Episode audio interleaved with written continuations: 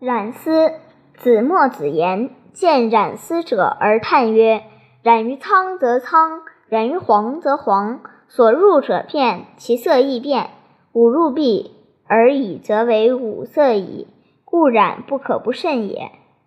非独染丝染也，国亦有染。”选自墨子所染。墨子看见人染丝。感叹地说：“雪白的蚕丝放入青色的染缸，变成了青色；放入黄色的染缸，变成黄色。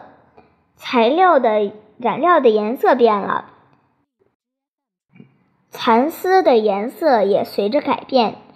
蚕丝染了五次，而它的颜色也改变了五次。因此，染丝的时候不能不小心啊。”不仅仅染丝如此，做人治国也是同样的情况呀。客观环境对人的思想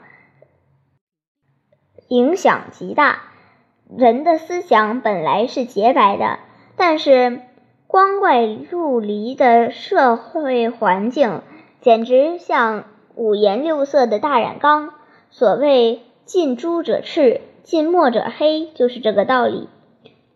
这则寓言给人的启示是，要特别重视对青少年的政治思想和文化知识教育，把他们培育成有益于社会的人才。